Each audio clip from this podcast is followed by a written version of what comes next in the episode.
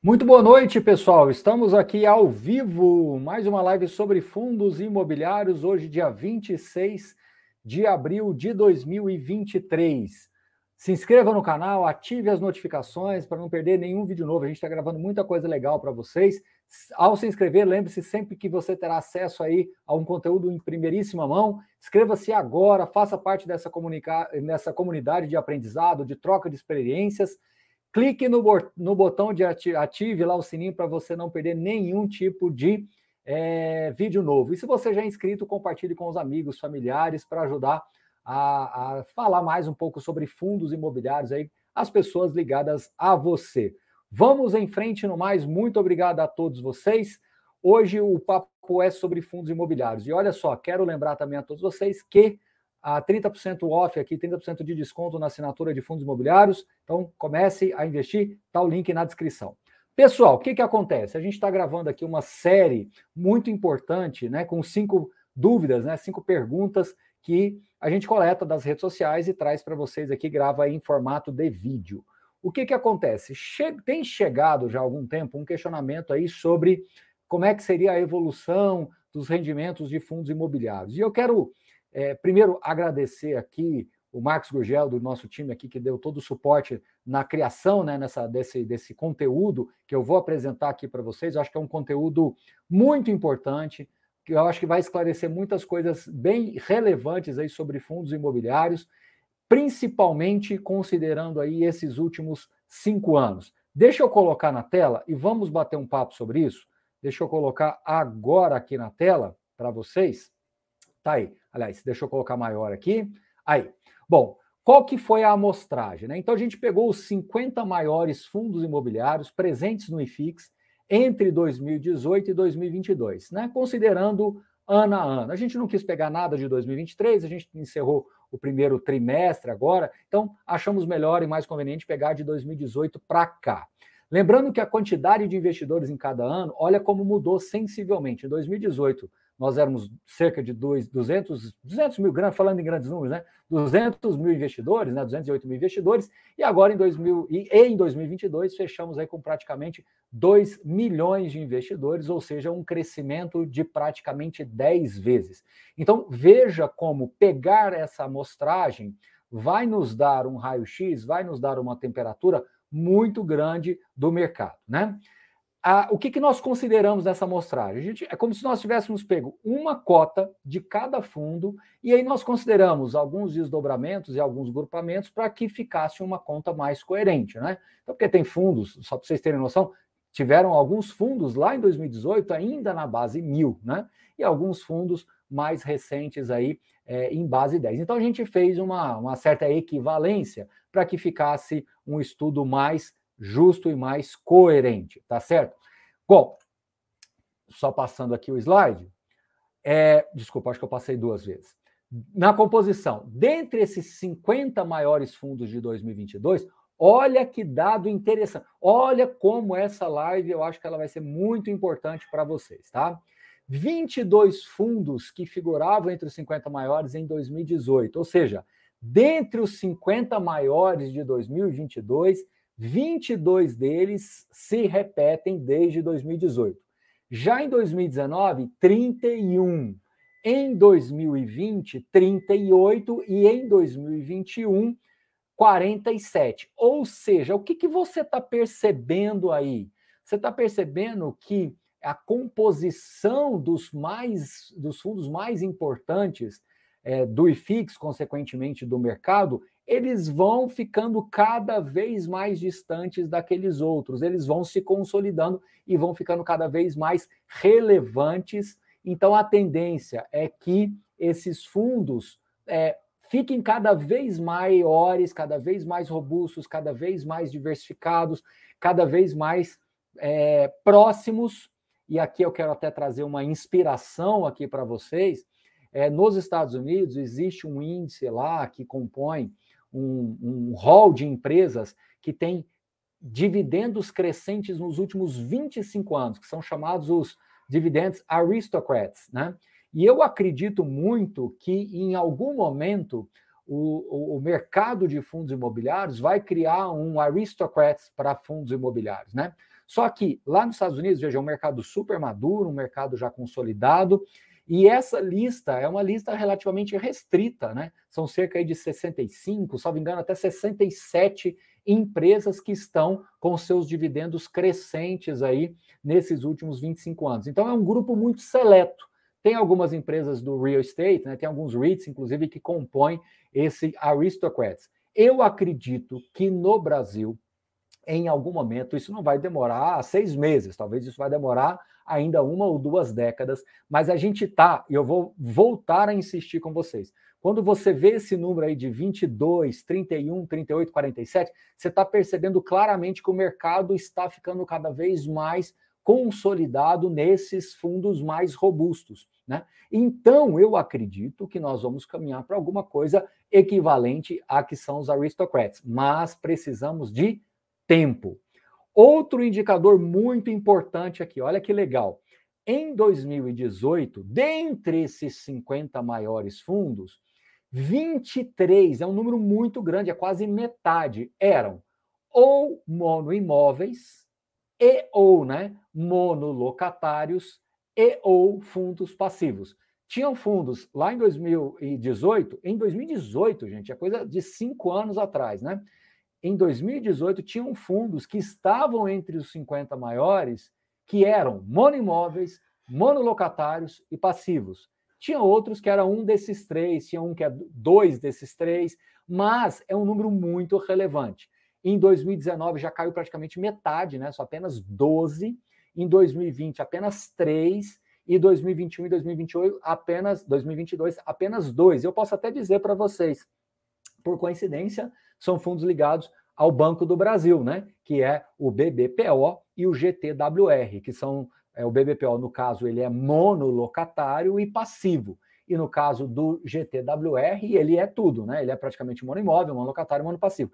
Até que se você olha, ele, ele, ele, ele é como se fosse multi-imóveis, tá? Mas ele é como ele é monoimóvel no final das contas, né? Porque assim, ele se diz, se você, se você olha a essência do fundo, ele está até separado ali é, as, as matrículas, tudo, então se caracteriza como multi-imóveis. Mas quando você chega lá, é uma logomarca estampada do Banco do Brasil no prédio inteiro. Então, assim, é, é, é, na prática, ele é ele é multi, ele é monoimóvel. Na teoria, ele até é multimóvel. Mas tudo bem, isso não vem ao caso. O que, o que é mais importante é de mostrar para vocês que de cinco anos para cá, o mercado se desenvolveu para esse ambiente multiativos, gestão ativa, né, multiportfólio, multilocatários e etc. Então, vamos voltar um pouquinho aqui?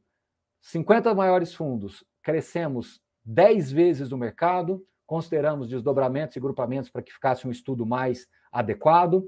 Olhando agora para 2022, né, no final de 2022, nós temos uma clara um claro direcionamento da indústria de fundos imobiliários para esse universo gestão ativa, multimóveis, multilocatários. Mas vamos ao que interessa. Olha como esse gráfico é importante, tá? Antes disso, lembrando a todos vocês aí, na descrição do vídeo, 30% off na assinatura Sunufis.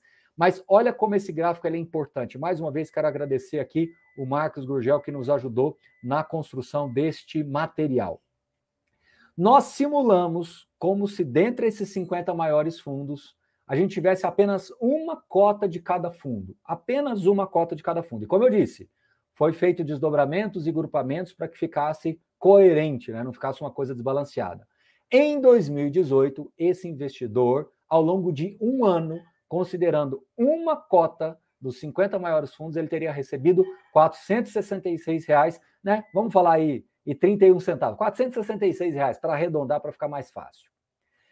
Em 2019, considerando essa dinâmica, né, considerando essas premissas aqui, todas que a gente colocou aqui para vocês, né, é, esse resultado cresceu 5%, foi para R$ 490,04. Em 2020, esse número cai, claro que cai, né? Por quê? Porque você tem shoppings ali que, que tiveram mais dificuldades para pagar dividendos, né, para pagar rendimentos. Então, esse número cai 20%, cai lá para 389. Agora, olha o que acontece em 2021 e o que acontece em 2022. Em 2021, ele cresce para 497,17, um crescimento de 27,49%. Em 2022, para 554,04. Então, o que isso quer dizer na prática? Se você tivesse uma cota, uma cota apenas dos 50 maiores fundos imobiliários né, presentes lá no IFIX, que consequentemente do mercado, é, você teria rendimentos de 554 reais consolidando isso daí, tá? Olha só que interessante isso, olha só que interessante. Tá? Nessa lista, a gente deixou FOFs, fundos de desenvolvimento, fundos de recebíveis, fundos de tijolos de diversos setores, a gente considerou os 50 maiores, tá? Você pode virar para mim, e aí por isso que a gente resolveu gravar esse vídeo, você pode virar para mim e falar assim: "Ah, então não foi bom, porque o IPCA acumulado entre 2018 e 2022 foi de 31,68%. E essa seta verde mostra que de 2018 para 2022 o crescimento foi de, entre aspas, né, apenas 18,81. Então não foi bom. Já vão ter outras pessoas que vão olhar para 2020 para cá, que o acumulado da inflação foi de 21,69, o IPCA acumulado, e o crescimento de do, do rendimento foi o dobro, né? Foi 42,07. Então, olha o que, que esse gráfico quer dizer e qual é quais são os aprendizados que nós podemos tirar daqui? Primeiro aprendizado, né? Claramente o mercado se consolidou de 2018 para cá. Então, quando eu fico falando isso para vocês, gente, antes de 2017 praticamente não tinha mercado de fundos imobiliários. Ele ficou lá 2014, 15, 16 com menos de 100 mil investidores. Era um mercado assim muito incipiente ainda. Era um mercado que estava tentando entender qual que seria a sua dinâmica. Então, eu estou mostrando para vocês em números que o mercado de 2018 para cá é um, é, é, é o marco zero 2018. Né? Então, esses últimos cinco anos, cinco anos e meio, é o marco zero dos fundos imobiliários. Então, você vê uma quantidade significativa de novos investidores e uma quantidade clara aqui de uma consolidação para esse ambiente multiativos, multi, né, portfólios multilocatários de gestão ativa. Os monoimóveis e ou monolocatários e ou passivos que eram 23 fundos entre os 50 maiores, hoje é apenas dois, e muito específicos, né? Que é o caso do BBPO GTWR, ligados ao Banco do Brasil especificamente. Então, veja como a mudança foi muito é, clara. E agora, o que, que eu quero mostrar para vocês? Que de 2020 para cá, com é, o fim da pandemia, né? A, desculpe, de 2021 para cá, com o fim da pandemia, você começa a ter uma consolidação dos fundos que passam a fazer uma gestão mais ativa, que passam a entregar um rendimento por cota, um rendimento por cota muito mais consolidado. E agora eu acho que você que está aí deveria fazer essa conta sua. Você vai perceber que se você tiver uma cota de cada um dos fundos que você tem, os rendimentos por cotas, quando consolidados no ano contra ano, na minha opinião, muito possivelmente, a grande maioria de vocês vão ter rendimentos crescentes. Agora vai entrar, né? Se você. Agora, agora que a gente tem que ponderar. Depende de qual momento que você entrou. Talvez se você entrou entre 2018 e 2019, você teve essa queda e está subindo, por isso que você está com essa sensação ainda que fundo imobiliário não é interessante.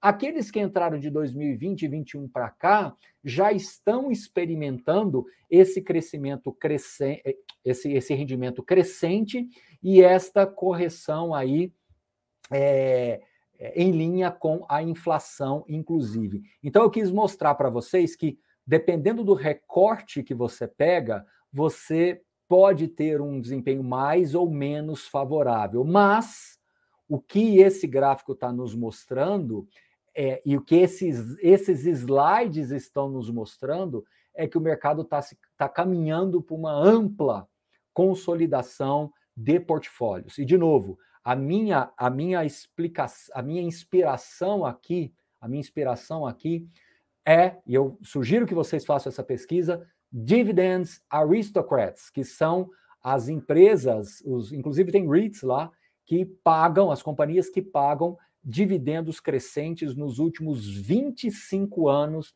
nos Estados Unidos. e isso vai se transformando nesses aristocrats, mas vão se transformando em empresas cada vez mais assim procuradas e seguras. Eu acredito que os fundos imobiliários, em algum momento, mas isso vão demorar anos, mas a gente vai caminhar e trabalhar para isso, a gente vai chegar no aristocrats dos fundos imobiliários também. Se você considerar que nós estamos caminhando para essa consolidação, e que veja, esse número de 2021 ele é impressionante, de 2020 para 2021, 38, 47, já mostra que você está criando naturalmente é, fundos cada vez mais sólidos, cada vez mais é, ligados a essa tese de, de crescimento, de mais ser, de ser mais ativos, de comprar e vender imóveis e não simplesmente fazer a, a emissão para comprar imóveis, mas também saber desinvestir o, a, o, o imóvel no, no momento certo do ciclo. Então, tem uma série de coisas que a gente pode tirar de lição nesses três slides aqui, tá certo? Então, espero que eu tenha contribuído. Vou dar uma passada de olho aqui para ver se eu encontro alguma pergunta que possa somar aqui na nossa explicação. Deixa eu ver aqui. É... Deixa eu ver aqui, vamos lá. É, eu acho que, de novo, pessoal, muitos investidores eles não têm esta consolidação ainda na, na carteira, na cabeça, porque o recorte temporal é muito curto. Então, você tem, né, como eu falei, de, vamos falar em grandes números, de 200 para 2 milhões de investidores. Você tem 1 milhão e 800 investidores, você tem aí 10 vezes o crescimento, que foram de pessoas que entraram neste, em algum momento desse recorte temporal. Então, tem gente que está muito claro que uma carteira de fundos imobiliários bem diversificada e, e com foco nessa, nessa, nessa questão da gestão ativa do, do, do, de um portfólio, de um multiportfólio, ela, ela, ela gera sim esse valor, mas tem outros que estão com essa, com essa queda de 2019, né? Porque 2018 para 2019 até teve um crescimento. Mas 2019 para 2020 a queda foi muito significativa. Então isso machucou uma parte significativa de investidores que entraram aqui. Então somente agora, então de 2020 para 2021 teve um, uma, uma compensação, mas somente agora que as pessoas estão começando a ver esta, esta, esta, esse resultado aparecendo, tá bom? Obrigado, pessoal, entendendo aí. Obrigado, obrigado. É, vamos lá. Aqui eu estou considerando apenas os rendimentos por cota. Então vamos de novo. É como se eu pegasse os 50 maiores fundos e supos, fizesse uma suposição que é, tivesse apenas uma cota de cada um desses fundos, tá certo? Então, é, não estamos falando aqui de valorização ou não de cotas.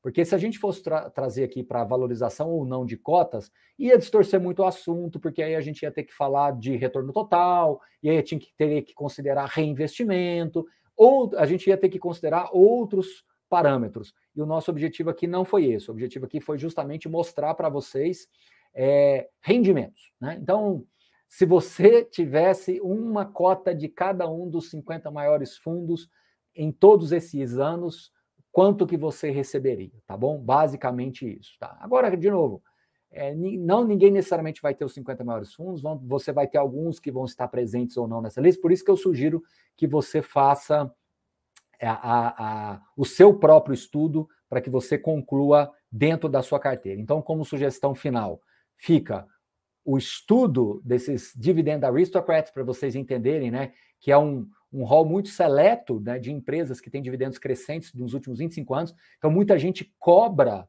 e aqui é uma mensagem muito importante para trazer para vocês: muita gente cobra da indústria de fundos imobiliários, que é muito jovem, né, eu considero ela sendo reinventada de 2016, 17, mas mais precisamente de 2018 para cá, cobram é, dos fundos imobiliários aquilo que o mercado americano, você vê, o índice, o S&P 500 tem 500 empresas e tem muito mais empresas listadas nos Estados Unidos que é um mercado muito mais maduro, muito mais sofisticado, que tem assim uma, uma estrutura macroeconômica muito mais sofisticada do que a nossa, e apenas aí, salvo engano, 65 ou 67 empresas, e tem algumas delas do real estate, né, do mercado imobiliário, que estão nesses dividend aristocrats, que são as empresas que tiveram crescimento dos seus rendimentos nos últimos 25 anos.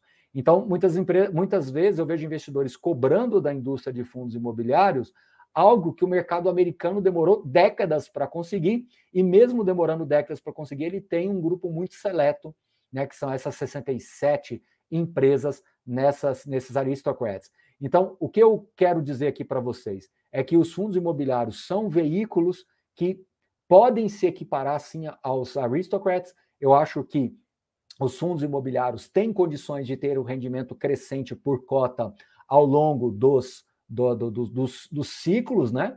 Porém, é importante que você atinja um estágio de maturidade primeiro, para que depois você, de fato, consiga cobrar um pouco mais dessa, dessa, desse, dessa, dessa expectativa, ficar mais alinhado a essa expectativa. Então, quem entrou 2018, 2019 para cá e já está cobrando é, esta eficiência, você vê que de 2020 para cá até que se conseguiu. Mas se você coloca 2018 e 2019, a conta ainda não fica muito interessante. Mas de toda forma, vou recompartilhar aqui a tela para vocês. De toda forma, é, são 18% de crescimento nesses cinco anos. Tá certo a inflação. Mas olha, veja, a inflação cresceu muito, né? 31% de inflação 31% de inflação em cinco anos é muita coisa. Né? São números assim muito elevados, é muita coisa. Então, e mesmo assim, os fundos imobiliários, né, considerando essa premissa né, de, dos 50 maiores, conseguiu esse crescimento de 18%, considerando os 50 maiores. Então, acho que a gente ainda conseguiu, né, como diz o ditado, tirar sangue de pedra aí, né, para conseguir entregar mesmo uma inflação de 31% em cinco anos né? É muita coisa. Fazendo uma conta simples, 5 a 6% de inflação por ano aí na média, né? Assim, acho que 2021 foi maior, né? Acho que 2020 foi menor, mas, né, 2022 também teve teve baixas ali, mas na média é muita é muita inflação. Então, se você imaginar que a gente vai ter uma inflação mais comportada e os fundos, olha só, uma inflação mais comportada, né? Mesmo sendo padrão Brasil, mas um pouco mais comportada né? Porque ela foi desarranjada pela pandemia. Juros em patamares mais é, é, adequados, né? Menos de dois dígitos, mais adequados. E agora sim, uma indústria de fundos imobiliários muito mais madura do que era em 2018 e um mercado muito mais é, é, melhor é, ajustado do ponto de vista de quantidade de investidores, de liquidez, eu acredito que nós estamos na direção correta desta desse aristocrats, né, desse dividendo aristocrats. A gente está na direção correta, embora isso possa demorar um pouquinho mais, mas a gente está na direção correta, tá certo? Bom, pessoal, a minha ideia era fazer realmente uma live de 15, 20 minutos para vocês, até passamos aqui uns 2, 3 minutos. Quero lembrar a todos mais uma vez que nós estamos aí com Sunofis 30% off, na descrição do vídeo aqui você pode acessar. Espero que vocês gostem deste, tenham gostado desse conteúdo, compartilhem com os amigos e deixem comentários aqui também que às vezes o seu comentário a gente pode ir transformando em outros vídeos, trazendo mais conteúdo cada vez mais. E, por fim, agradecer mais uma vez o time nosso aqui, principalmente o Marcos Araújo, que nos ajudou na elaboração desses dados, que realmente deu bastante trabalho para a gente conseguir consolidar tudo isso para vocês. No mais, um grande abraço, um bom restinho de noite e até a próxima. Valeu, um abraço!